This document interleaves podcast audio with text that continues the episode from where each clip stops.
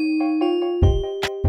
在十八世纪的时候，有一个建筑工人，他的前额叶这个部位，在他搭那个手脚架的时候，一根钢筋不小心从他的眼睛眼眶那儿穿了出去，然后直接就破坏了他的前额叶的这个脑区，然后这个人奇迹般的活了下来。然后回家了以后，他妻子过了一段时间就去找医生，就这不是我丈夫，原来他很好，就回家还可以帮我做家务，做各种东西，也很关心我。现在回来的这个人脾气非常暴躁，然后。然后无法控制自己，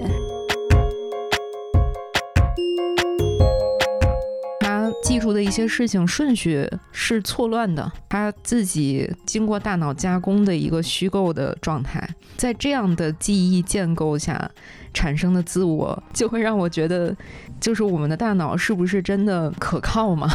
就会有这样一种感觉，很不可靠。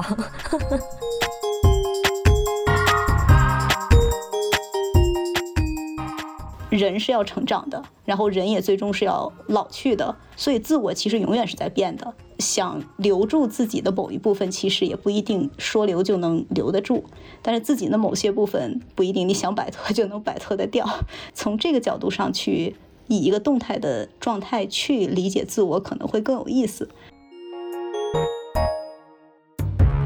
欢迎收听跳岛 FM，我是这一期的当班主持宝婷。这一期的主题是身体和心灵的关系，这是一个在科学史和哲学史上一直都在争论的古老的永恒的问题。像缸中之脑、自由意志，还有思想的生理基础和精神维度，这些不仅在认知精神科学领域，还有身心二元的哲学论里面有非常多的相关的论述。在各类科幻电影还有文学作品中，也有非常不同的想象。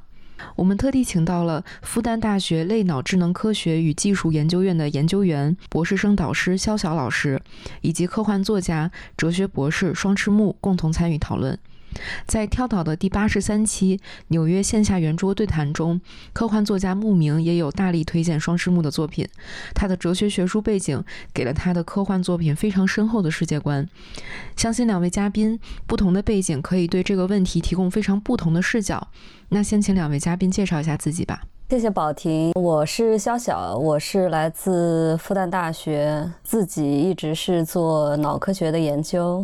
跳岛的听众朋友们，大家好，我是双赤木，我的副业是呃写科幻，然后我的主业其实是哲学相关，然后主要是欧陆哲学的方向，所以刚好今天的话题反倒是跟我的主业关系比较紧密，所以我可能会把主业和副业的一些内容都揉在一起。也很期待跟双赤木老师一块儿探讨一下我们神经科学最期待的哲学问题。对，因为这个身心关系的问题其实是有渊源的，这个哲学的源流的。最有名，其实也是最有争议的，就是笛卡尔他的这个身心二元论嘛。他的整个描述就是有点像一个机械中有一个灵魂。这样非常清晰的划分着界限的一个存在，刚好这个双石木他有这方面的学术背景，然后想问问双石木，就是你怎么看这个哲学上这个身心二元的哲学论述的？呃，身心二元这个，我们从现在的角度看的话，更多是一个。比较偏西方思想的术语，或者是西方思想的一个思路。其实，在某种意义上，身心二元的这个区分，在哲学上有些时候就会把心灵理解为一个很概念的东西，或者是很抽象、很统帅的东西，而身体是一个刺激的东西。笛卡尔其实用“我思故我在”，又把这个身心二元的这个区别。呃，很明确的强调出来。他当时举的一个很有意思的例子，就是为什么我思故我在。比如说，我现在正在录这个音，但事实上，比如说旁边的这个小蜜蜂儿，然后我旁边的手机，还有我看到的对面的视频里边的两位老师都是假的，然后都是一个魔鬼在欺骗我。我吃的和我呼吸的空气也是魔鬼造出来欺骗我的。那么，如果这个我的肉体、我的世界、我的从现在的角度看，我的细胞都是魔鬼来欺骗我的，那我怎么来证明我是存在的呢？但是我在想有鬼在骗我这件事情，就证明其实我是存在的。所以其实这个是一个我思故我在，他当时做出的一个证明。那么如果是这样的话，我的肉体如果都是鬼在骗我的话，那么身和心其实是可以分离的。所以其实我思故我在最早进行这种身心二元的哲学论述的时候呢，他是用了一个思想实验。这个思想实验放到现在的一个更广为人知的版本里，就是著名的缸中脑。就是缸中脑可能是外星人在骗我，那么我思故我在可能是魔鬼在骗我。其实这是一个从二百多年前到现在的这么一个版本。所以在这么一个进化的过程中，其实我们可以看到，虽然我思故我在是一个很哲学的命题，但是它其实依赖于当时笛卡尔对于环境、对于身体和对于心灵的一个认识。我不太记得是不是在谈谈方法里说了，最后因为笛卡尔还是要让。上帝去拯救我们的世界和拯救我们的存在，所以他说，上帝是通过松果线这个东西让我们 获得这个稳定的这个世世界认知，或者是上帝是通过松果线来跟我们对接的。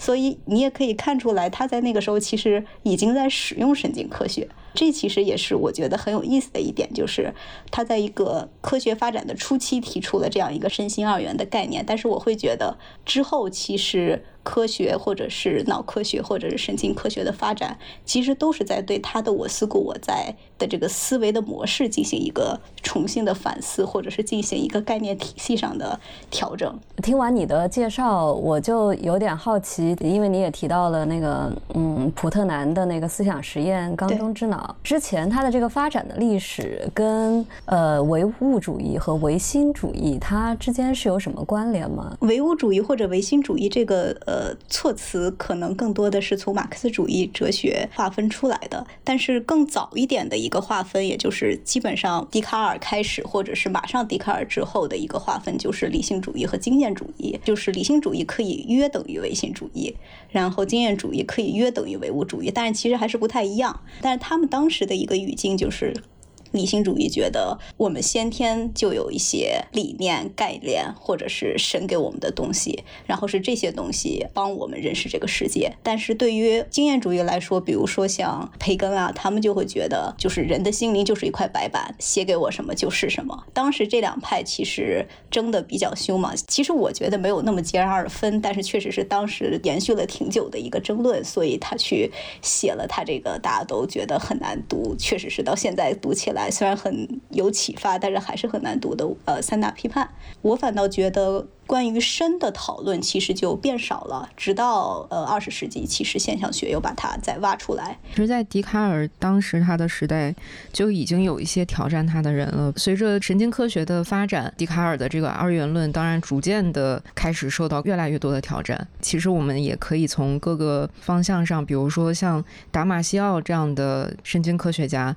他就是直接去写了一本书，叫《笛卡尔的错误》，就是说身体和心灵是绝对分不开的，脱离了身体，心智就不可能存在。两位老师，就是从你们专业的角度，可以谈一谈，就是在自己的领域里面有没有一些这种身体和心理结合的非常紧密的一些实例？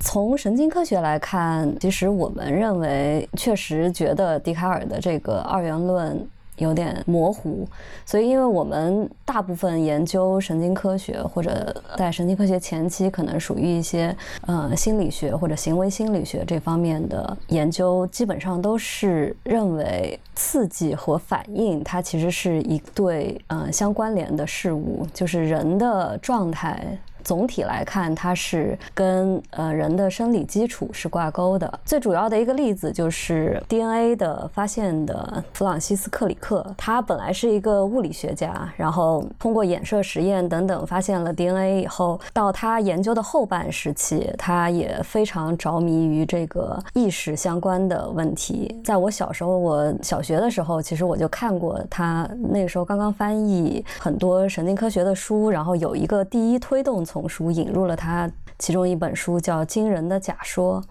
然后这本书呃的副标题就叫呃灵魂的科学探索。然后在那个里面呢，嗯，克里克其实就提出了一些神经科学领域提出了一些关于意识的一些各个方面的研究。他认为意识，或者是我们的思想，或者是我们认为，嗯，我们思考的这个过程，它是有相应的神经的对应物的。他提出了这么一个概念，就叫神经对应物。意识产生都是归结于一些神经状态的改变或者神经系统的改变。虽然他这个讲法目前来看可能会有一些。单一，但是我们整体的神经科学的理念还是按照这个方向在发展的。因为我自己的一些研究，包括现在神经科学的大范围的研究，我们都认为，首先大脑是一个动态变化的过程，它随着周围环境，就像刚刚我说的一些外界刺激的输入，包括你外界嗯来的一些物质的反应，它都会相应的有变化。都能够可以检测得到。最简单的一个例子就是我们先进的科技的手段，比如说是像核磁共振，我们就能够看到，当你一个人躺在核磁共振机器的时候，那个仪器可以监测你的大脑的所有的行为模式。所以总而言之，这么一些。技术的推动下，我们都可以确认，当我们完成一些动作或者完成一些功能的时候，大脑的活动是在同时完成一些动态的变化，来反映你的精神的状态。对，嗯，当然还有一些损坏的例子。我也是受肖老师推荐去读了一本书，叫《读心的机器》。然后这本书里面，它就是讲了 fMRI 这个技术，就是这个叫功能性磁共振成像。大脑不同区域可能掌管着不同的功能，当每一个区域活动的更强烈的时候，那它的能量就更多，然后更多的含氧的血液就会流入这个区域。然后这个磁共振成像，它相当于就是追踪血液流量的这个影像嘛。嗯，然后我就看到里面其实有一些实验，比如说，呃，情绪可能可以分成不同的种类，然后根据磁共振的这个成像，然后通过一些计算机模型就可以推算出被扫描的这个人他是处于哪一种情绪，然后这个正确率可以达到百分之七十到八十。然后就是这个正确率已经是非常惊人了，然后当然还有一些别的一些例子也是差不多，就是我们这个脑成像这个扫描的图像，它其实讲述了非常多我们大脑里面在思考或者是情绪或者是就是我们认为那些很主观的东西。那那个双世木在哲学的这个发展上有什么关于这个话题的补充吗？我这边反倒是想先补充那个科幻相关的，可以啊。那个，因为刚才两位老师都说到，其实生理的，或者是基因层面的，或者是微观到神经层面，其实会。改变人的意识的认知，或者尤其是自我意识的认知，呃，这个其实，在科幻小说里边是十九世纪会很明显。十九世纪的科学发展，其实就像刚才肖老师说的，其实已经是在比较大面积的去讨论人本身的一个构成。所以，科幻小说像《弗兰克斯坦》是一个很著名的一个案例。也就是说，它其实科学家把它通过电化学的程序，把一个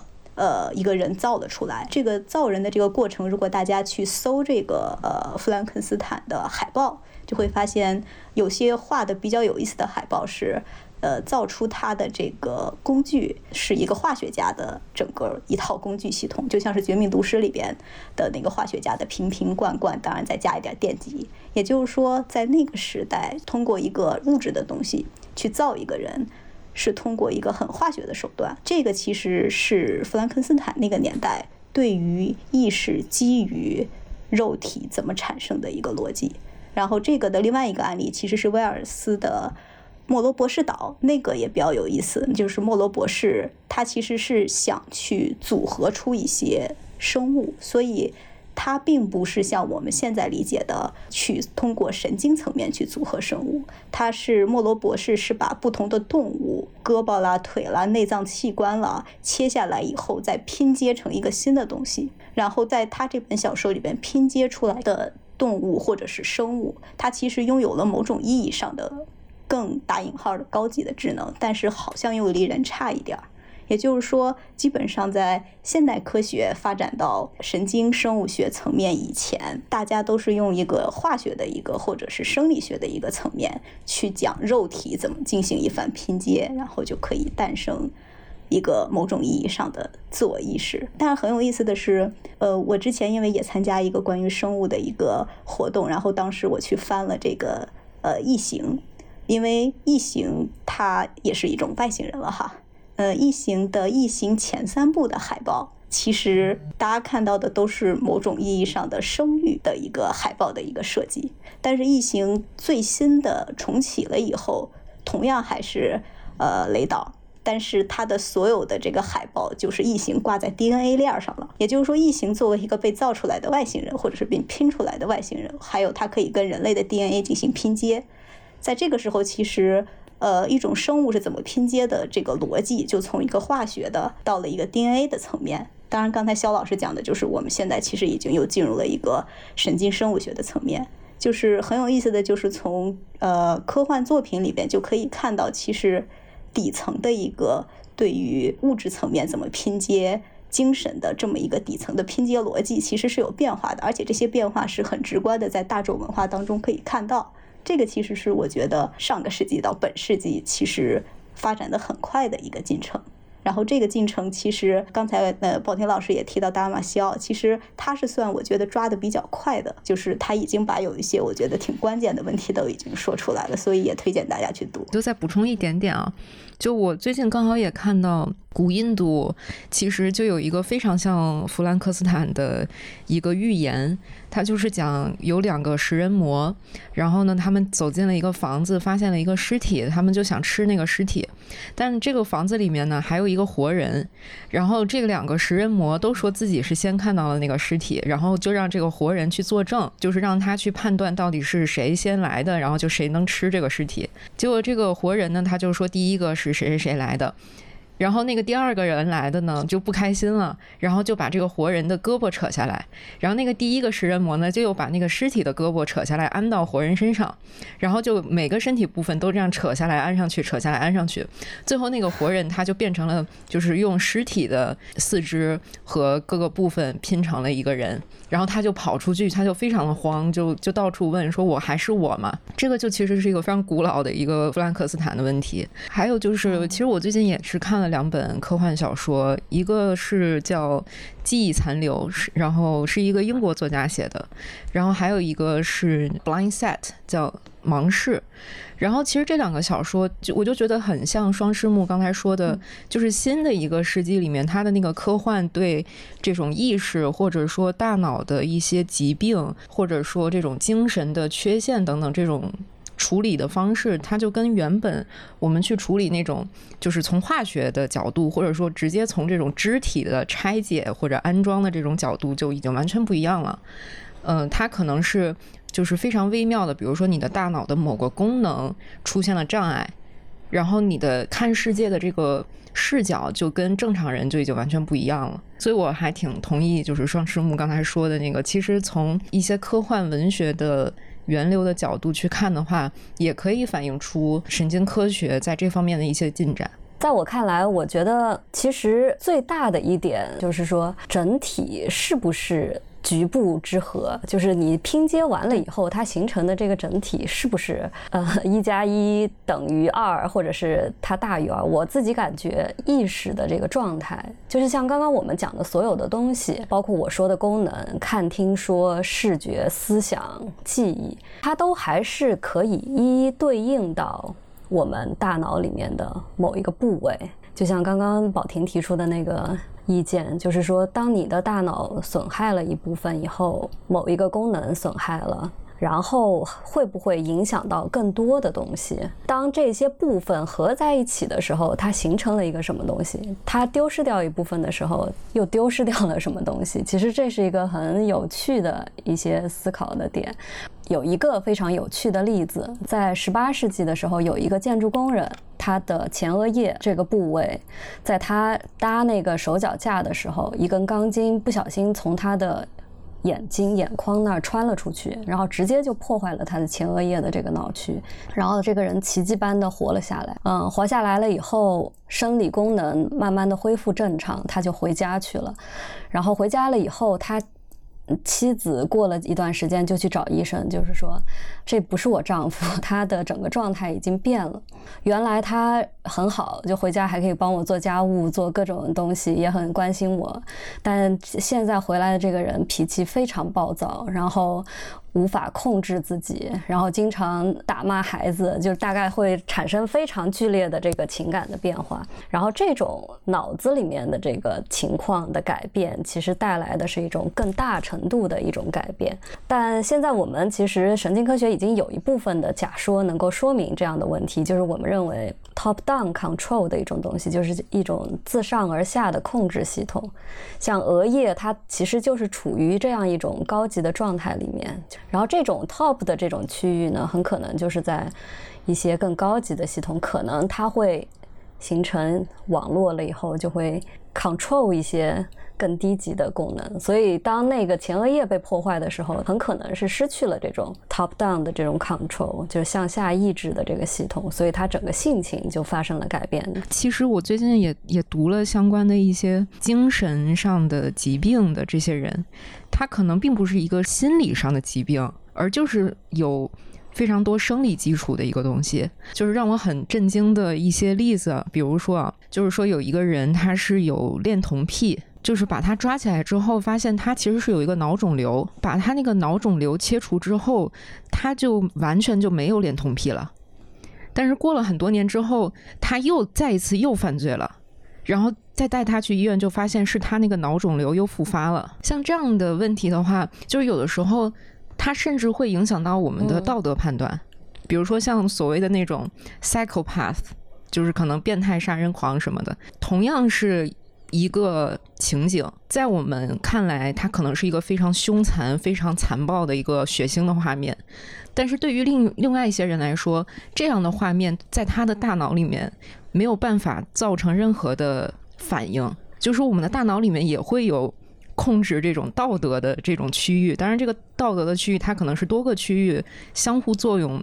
的一个综合的一个结果。比如说，我们的一些道德判断，我们所谓的这种共情的能力，我们到底要怎怎么去看待它？到底它是一个生理的东西，还是一个精神性的东西？刚才那个肖老师提到是一个 top down 的一个一个逻辑，top 的这个系统是对于成年人来说是已经基本上形成的了，但是形成的过程其实呃从可能婴幼儿发育到一个青少年成长是一个比较漫长的过程，然后这个形成的这个漫长的过程可能是一个。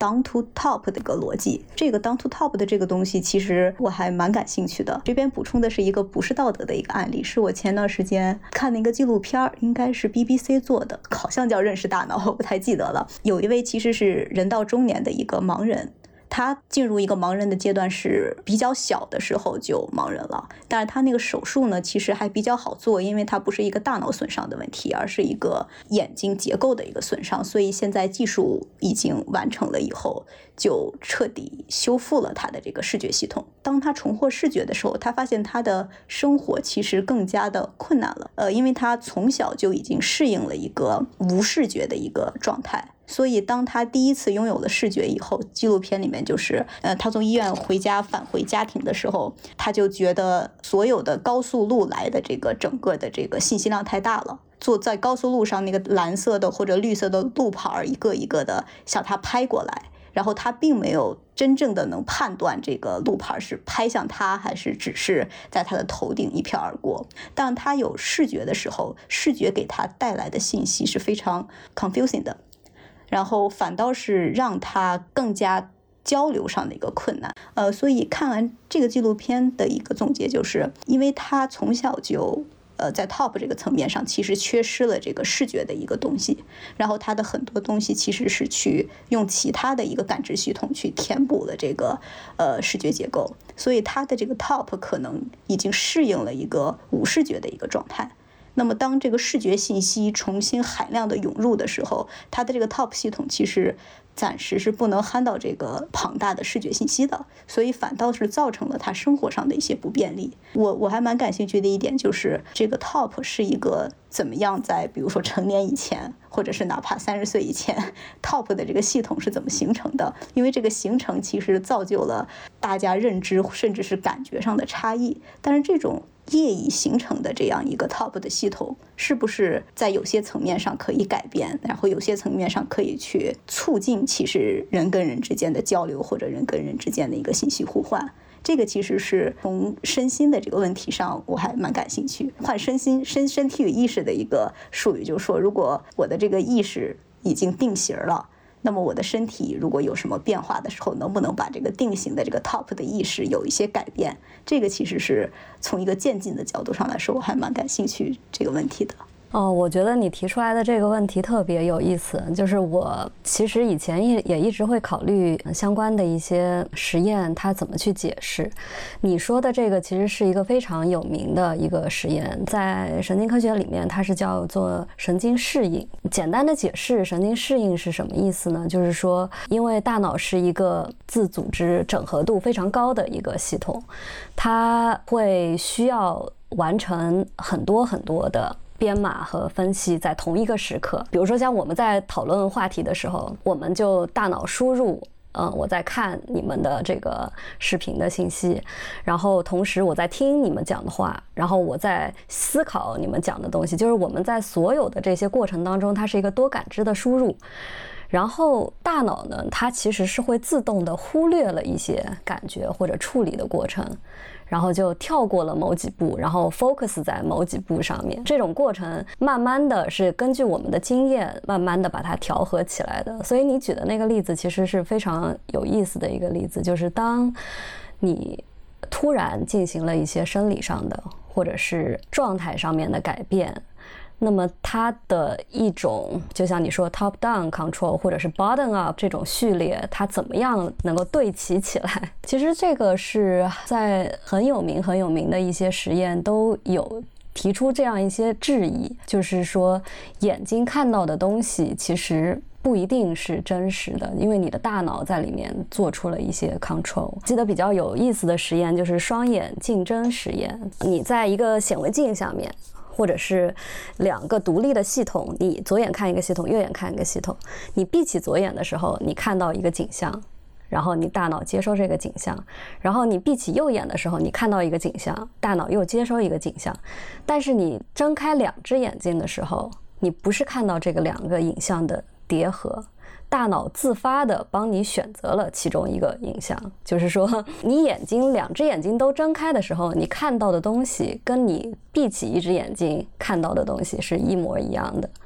你接收到的那些光子射入你的视网膜上的时候来的那些光子，都跟你闭一只眼睁一只眼，单独用一只眼看，在那只眼睛里面接收到的光子是一模一样的。但是你的大脑就把一部分东西就屏蔽了，让你看不到了，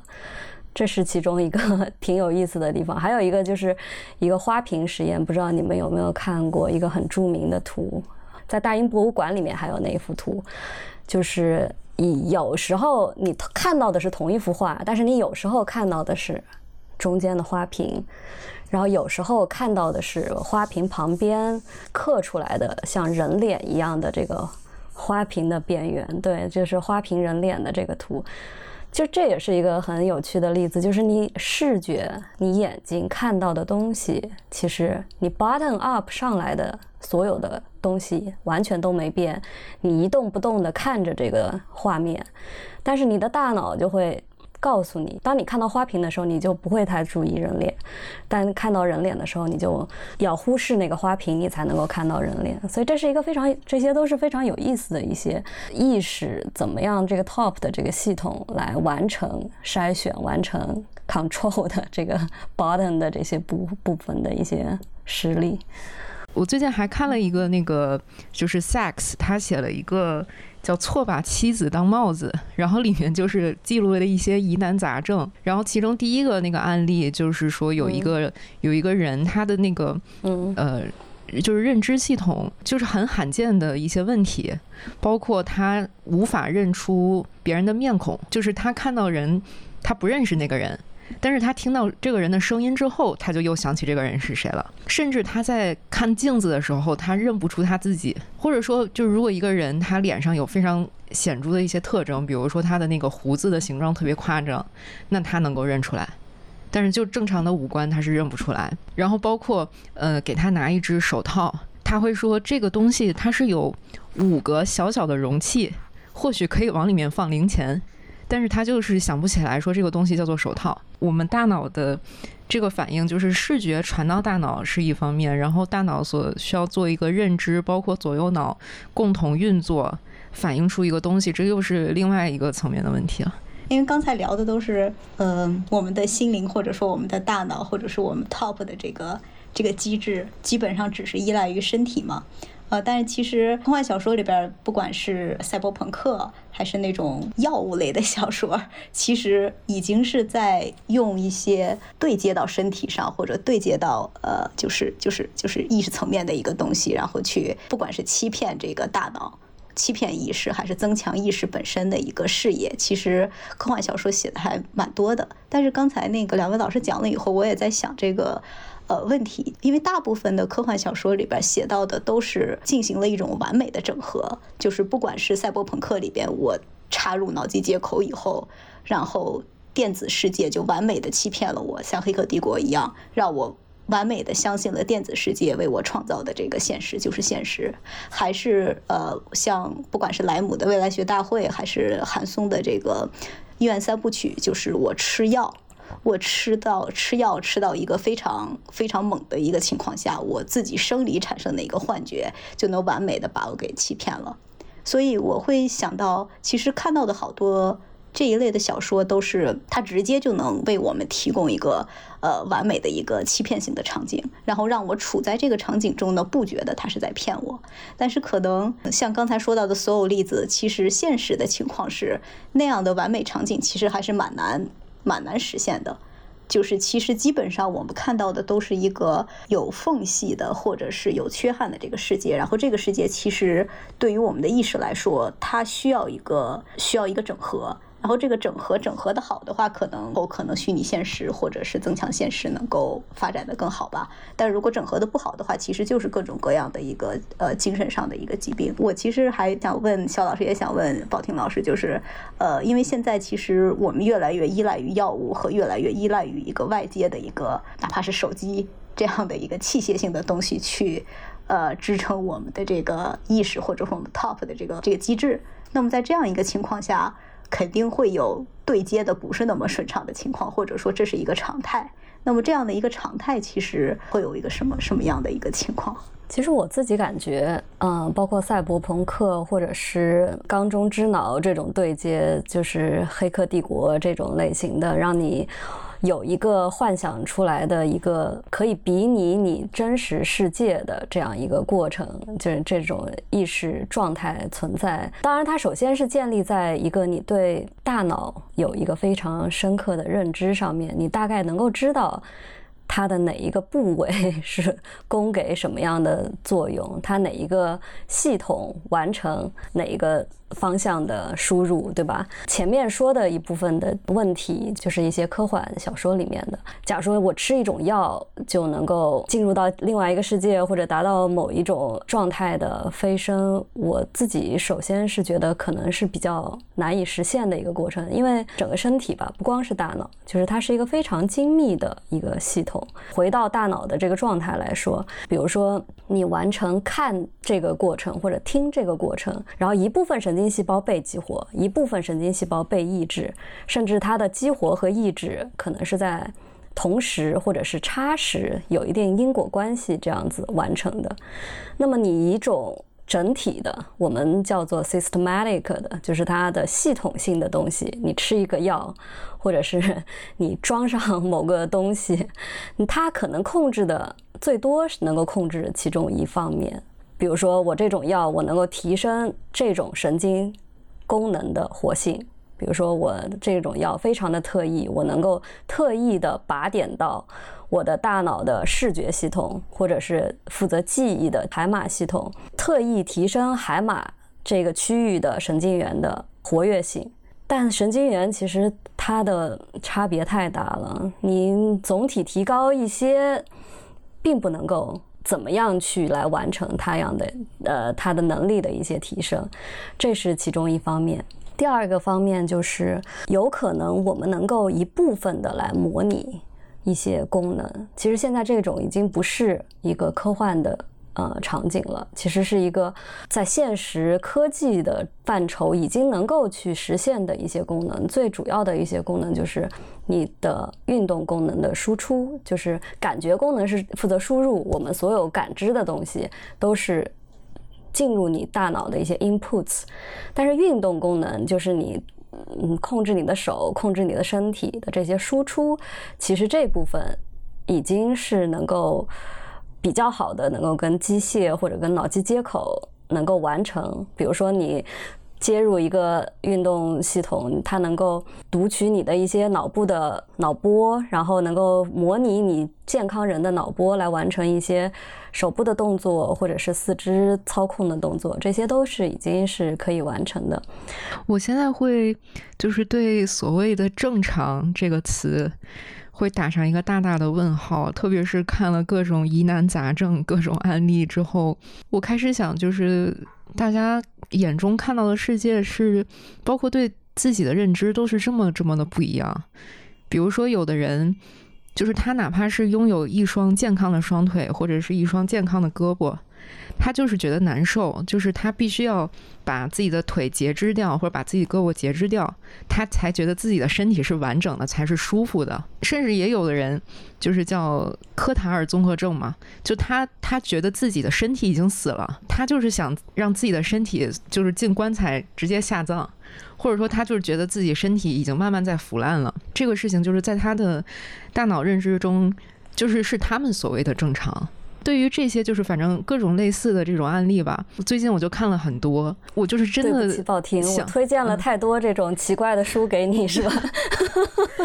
对，然后包括什么，就是那种人格解体、精神分裂的，我就觉得我们大脑认知的，就每个人自己那个看的角度实在是太有限了。我很想了解不同的人的。大脑他看到的世界是什么样的？所以我在我看那个，比如说像《记忆残留》这本小说的时候，呃，我我想先稍微介绍一下这个小说。这个小说呢，就是讲有一个人，他遭遇了一个就是不知道是什么的一个非常重大的意外，反正就是砸到他的头了。呃，然后他的那个大脑中就有一个部分损伤，他就发现他看世界的方式就跟以前不一样了。他开始非常着迷于一种真实感。就是他在他生活中的只有非常偶然的一些瞬间，他才会感到一种真真实感和酥麻感。然后这个时候，他就会对别人的一些动作就觉得很造作，然后觉得都是二手的。他就想追求一种最最自然、最最真实的一种感觉。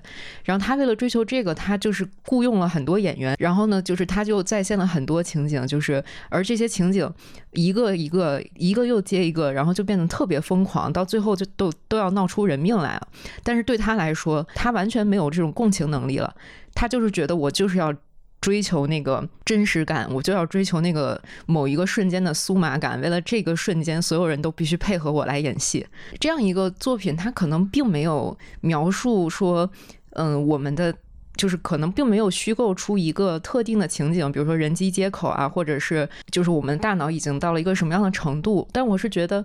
就是它能够提供一种方式，就是说我们如果说是一个大脑受损，或者说。呃，大脑某处于某一个特殊状态的情况下，我们是怎么看世界的？就我很想带入那个视角去看一下世界。对于这个呃肉体或者是大脑的损伤，怎么去影响人的精神？基本上其实，呃，影响在文化层面上影响最大的，其实反倒还是弗洛伊德。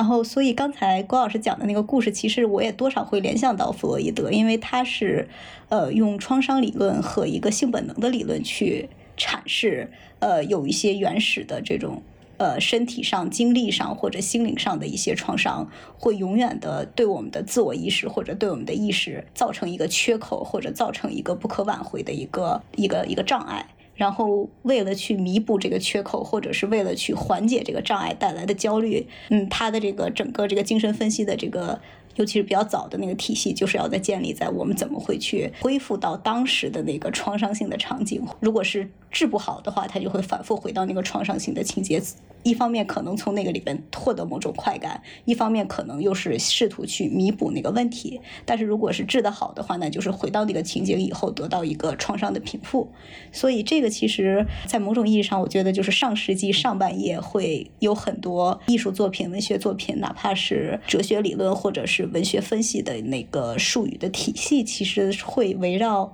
这一个展开，弗洛伊德的影响太大了，所以其实，比如说像呃荣格，我觉得有有点被他挤到挤到边边上去。但是其实我会，比如说从更贴近于神经生物学这边的一个分析的话，我有些时候会觉得梅洛庞蒂的这个呃体系可能会更实用一点。嗯，我记着我查过，就是我们现在蛮常说的一个概念，就是叫具身性，就是英文是 embodiment 或者是 embodied。这个其实呃是从梅洛庞蒂这边其实发展出来的，当然现在其实这个具身性的这个提法会提的更加复杂一点，比如说 embodied、embedded、extended 或者是 inactive，也就是说既是具身的，但是又要沉浸在本身的这个经验里边，然后它又要是可拓展的和一个 active 的一个状态。其实比较好看的文学作品全都是 创伤性的那种叙事。我想推荐的就比如说像呃多重人格的比较出名的是二十四个比例，当然还有他那个同一个作者写的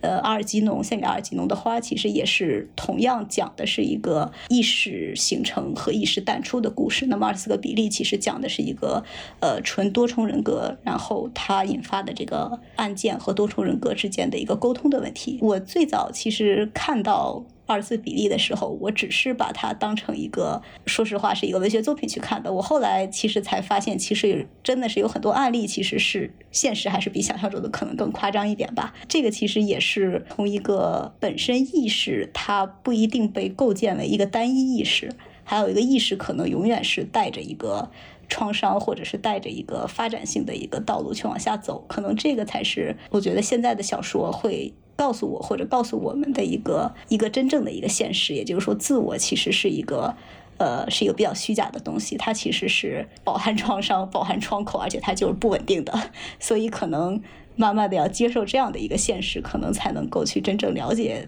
意识到底是是一个什么状态。嗯，我想延续双师木说的这个具身和自我这两个点，就是像包括。呃，就像达马西奥这样的科学家在内的人，他可能会认为，呃，就是自我这个概念，它就是有一种具身性在里面。呃，就是这个跟梅洛庞蒂啊，还有布迪厄他们对身体的这个强调都是有关系的。呃，我也看过看了一个例子，就是说有一个老人，他的认知能力已经严重受损了，然后他平时说话已经说不出完整的句子，只能说单个的单词。但是有一次，他就去到一个宗教的这个集会上面，他就上台去唱诵这个祈祷文。结果呢，他一上去就是非常自信且流畅的背诵了非常完整的祈祷文。呃，这个就是一个具身自我的例子，就是它有点像我们比如说盲打键盘这样一个能力。就是盲打键盘，它它可能是一个比较抽象的一种知识或者技能。但是它只有在我们身体做出这个动作的时候，它才去实现。然后这个就是布迪厄所说的一种叫做身体的习惯。然后这个身体的习惯，就是它其实也传达了我们的人性和个性。而这个习惯，它就是说我们的身体在这个社会中形成的一种我们的存在方式，是各种形式的技能的一个组合。然后这个跟梅洛庞蒂说我们。我们生来就有一个能与世界周旋的原始身体的这个观点，可能是差不多的。嗯，我也想问一下两位老师的观点，就是说我们如何去理解自我这个概念？因为我觉得，就除了这种身体性的、具身性的自我，嗯，其实我们应该还会有别的角度去认识自我这个东西。自我这个概念，其实可能在哲学或者。嗯有可能一部分的心理学的概念会有涉及，但是在脑科学或者神经科学目前其实挺难去进行呃比较明确的研究。首先，怎么定义 自我是什么，对吧？就是自我的概念到底是什么？它到底是一种自我意识？self consciousness 还是一种自我概念，对吧？它是一种 self concept 还是一种什么东西？比如说，自我意识，它可能就是最多的就是呃偏重对自己状态的一种认识，就是能不能意识到自己是一个独立的个体，跟其他事物不一样，我能够跟周围的环境产生呃联系，产生反应。比如说，在心理学上面有一些比较典型的一种反应的方式，就是镜子实验，对吧？就是当人小的时候，嗯，你刚生下来的时候，其实是没有自我意识的这种概念的。然后，如果是给你一个镜子，然后让他去看，他知不知道镜子里面的那个人就是他自己？在婴幼儿里面做实验，他要到两岁以后，甚至更大一点的时候，他才能够意识到，哦，我在做的这个动作，或者是我脸上有一个东西，镜子里面的那个人，我看到那个人有一个东西是我脸上的东西。这种实验的设定，能够大概的去让我们摸到一些边缘，就是自我。Self consciousness 或者是自我的这种感觉到底是从哪里来的？但是自我的概念，我觉得就更更大的一个东西，比如说自己的情感、自己的信仰、自己的价值观的一种综合的判断。所以我自己感觉，可能自我的概念更像是这种，就是你基于过去的经验，然后成为一种心智展现的一种方式，然后把这些经验刻在这个映照在你大脑的一部分。神经系统编码里面，然后通过你跟外界的一些对照来提取相应的经验或者记忆的编码，然后进进行相应的对照，进行完成它的进一步的更新、存储等等这样子的一些过程。嗯，这确实是一个很大的问题。就我看到有一些神经科学家，他会就是也从不同的角度去写我们如何建构自我嘛，可能是从呃我们的记忆和叙事。来构成一个自我，但这个就是也有种幻觉在里面。就比如说，有我们到老老的时候，可能记忆就退化了，或者就是阿兹海默症的患者，他可能他的记忆里面，一个是遗忘掉很多，再一个可能他记住的一些事情顺序是错乱的。其实并不是真实发生的情况，而是他就是他自己可能经过大脑加工的一个虚构的状态。在这样的记忆建构下产生的自我，就会让我觉得，就是我们的大大大脑是不是真的就是真的可靠吗？就会有这样一种感觉，很不可靠，很不可靠。对 我也没有办法，就是给出就是所谓呃更加可靠的哲学或者是科幻的一个答案。其实。呃，因为我我我一直觉得，尤其是科学革命以后，呃，基本上是科学的发展在革新，不管是科幻的版图还是哲学的版图，而不是反过来的。当然，可能从科幻的角度上来说，其实这个方面可以写的东西还蛮多的。呃，但是从哲学的角度上来说，就是有一个术语上的一个发展，因为自我可能这个术语。在最早被提出来的时候，其实和现在大家对于自我的这个理解可能不太一样。然后，虽然我们现在还在用自我的概念，但是自我本身其实已经跟以前大家理解的，不管是呃西方的上帝的那种启示。性的那种自我，还是中国的，比如说我要游山玩水、乐山乐水的那种自我，其实是有文化上的差别和这个定位的，而且也跟这个大家的这个经历其实相关。这些年的话，其实像刚才那个肖老师提到了镜像研究，有很多很好看的小说或者很有意思的理论、哲学理论，其实确实是围绕这个建立的。这些年，我我在想这个问题，就是并不代表能够完成。镜像阶段的人或者是个体，他就一定是有稳定自我的，而不能够完成镜像阶段的，比如说像狗啦或者是猫猫啦这些，他们不一定没有自我。所以可能我在想，就是自我的一方面其实是对于自我的一个确证，就是我确实这块领地是我的。我现在想的这个，就像笛卡尔说的，我现在在想，我就觉得我自我就在了。这个其实是一种情况下的自我，但是其实。呃，像刚才那个宝婷老师说的，其实人是要成长的，然后人也最终是要老去的。所以自我其实永远是在变的。想留住自己的某一部分，其实也不一定说留就能留得住。但是自己的某些部分，呃，不一定你想摆脱就能摆脱得掉。从这个角度上去，以一个动态的状态去理解自我，可能会更有意思。当然，这个其实可能，我觉得在文学层面的表达，有些时候可能会比，呃，就是呃，哲学层面的表达更。更好一点。虽然这些年我看到的写的比较好的都是丧失自我的方向的文学表达，比如说像呃《一落难境》，也就是电影版，就是湮灭。这个其实在我眼中其实是一个自我慢慢融入环境的一个，或者是自我慢慢消散的这么一个体验。这类小说其实可能这些年我觉得写的好的更多一点。还有另外一个说法就是，当然自我肯定是创造出来的。在这一点上，其实。呃，我觉得晚年的福柯他说的，呃，是自我技术或者是呃生命的这个审美，其实用一个比较通俗的一个方式理解，就是呃有些东西还是得自我创造，可能通过自我创造才能真正去保持自我，而不是。留住一些过去的东西，而是通过过去的东西去创造出新的东西，可能这样才是自我确认的一个方式吧。当然，这个现在就说的比较鸡汤了。但是，可能我觉得这个其实才是以后发展的一个方向吧。因为随着人类寿命的延长，肯定大家是要通过呃药物，或者是通过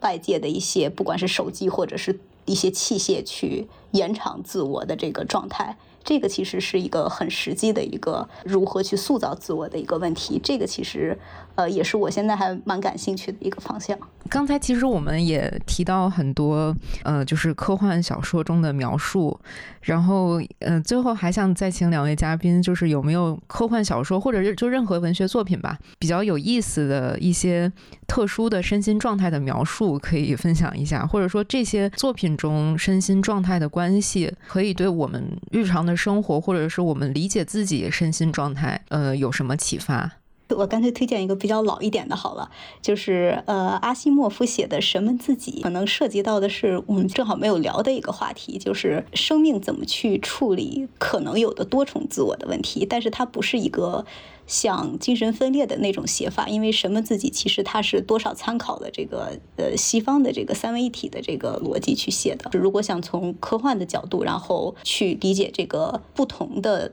自我。或者是不同的个体之间的一个交流，其实什么自己，我觉得还是一个看完了以后还是会挺感慨的一篇一篇小说。我挺喜欢什么自己这篇这个小说的，因为它涉及到我自己研究的一个范畴。虽然，嗯，你在说之前我没有意识到，就是我自己的研究其实是一个冷认知和热认知，就是跟情绪、情感和理性比较相关。什么自己我。像你说的，它其实可能不能剧透，但是它可能更多的就是涉及到自己的这种不同方向、不同的结构，怎么样去，确实可以大家去看一看。既然呃双翅木老师说的是比较经典的一个东西，那么我就呃说一说现在的热点，就是《沙丘》或者是你一生的故事，就是降临的那个导演拍的这个科幻。其实我自己。呃，看完以后我非常喜欢，我自己去不成熟的一些想法，我我总是觉得他好像是在考虑一些。因果论，或者是相应的基于因果论下面要去讨论的，就是也不跟我们这次讨论的很相关的一个东西，就是自我意识。嗯，这当然也跟我自己的研究非常嗯相关。就是我们其实在做很多很多实验的时候，更多的我觉得很多是来自于。一些本能决定论的一些心理学的研究，就比如说是意识是意志的前身，是不是我们做出的行动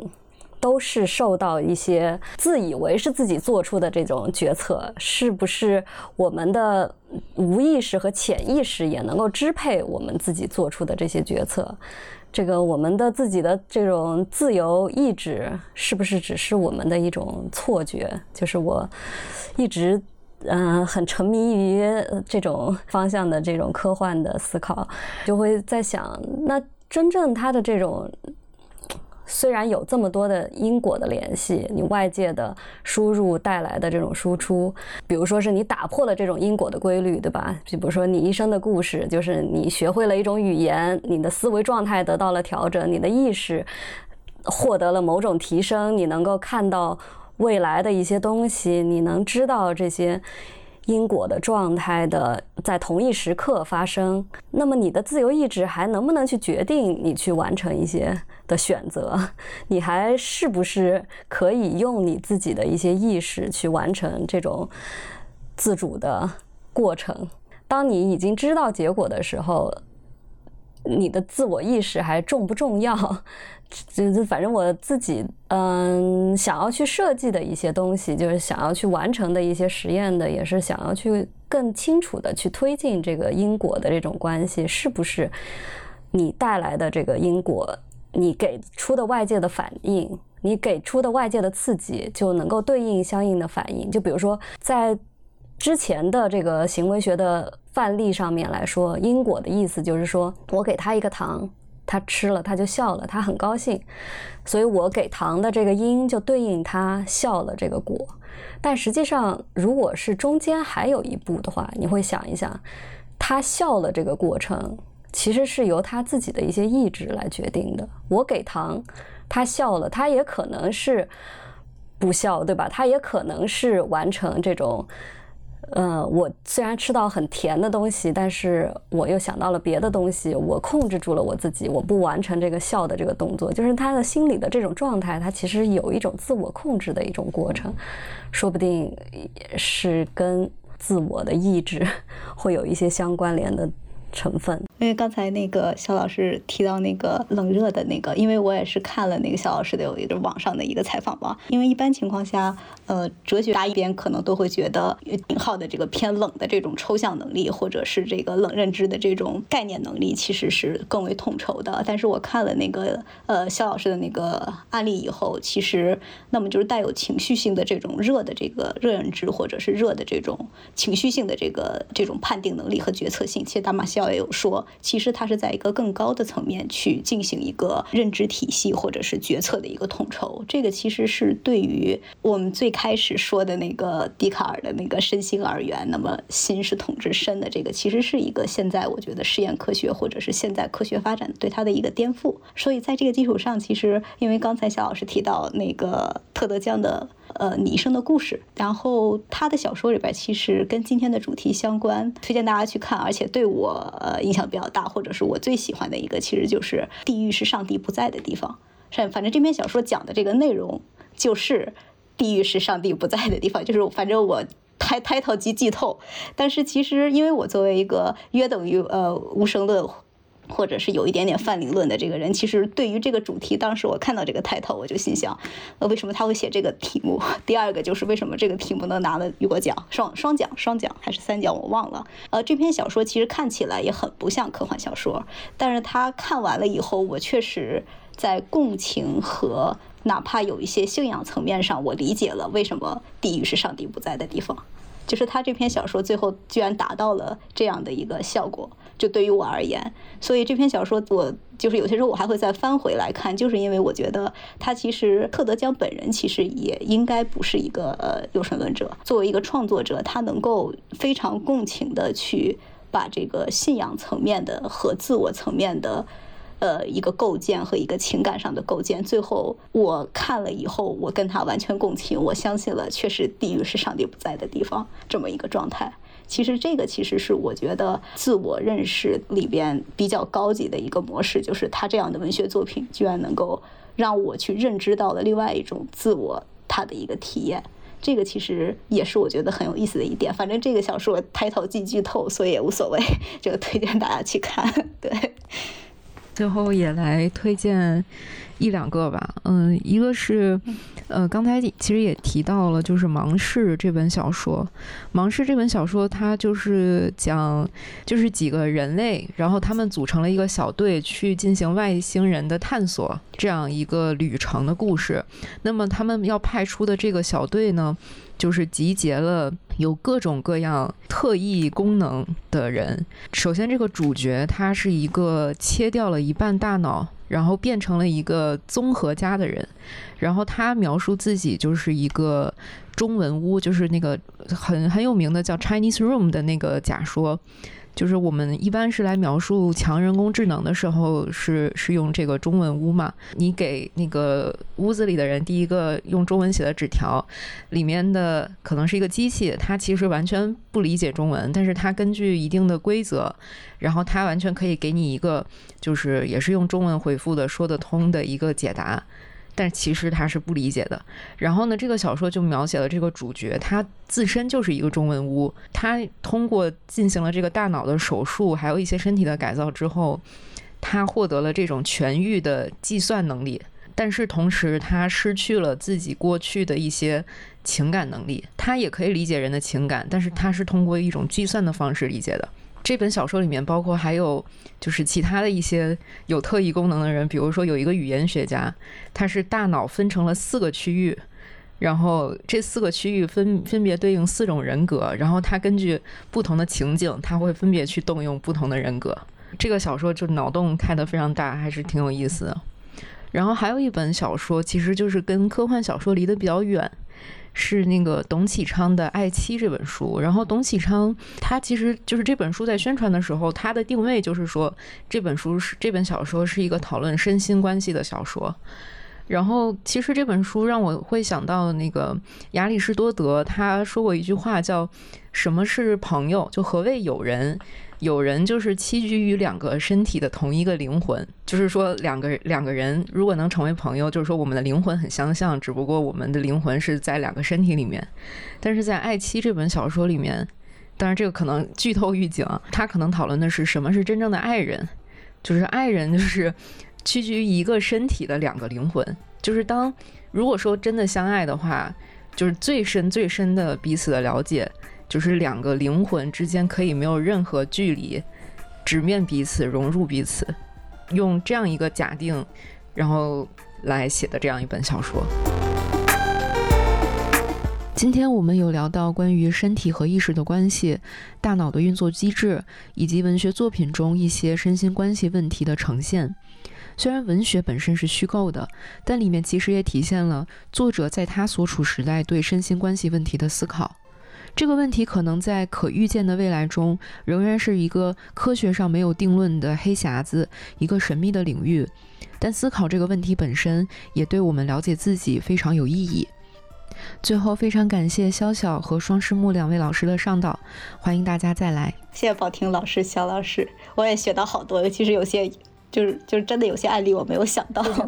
对，是的，我也我也吸收了很多不同领域的观念，好，那也希望大家期待跳岛之后更加精彩的节目。那这期节目就到这里，大家再见，拜拜，拜拜。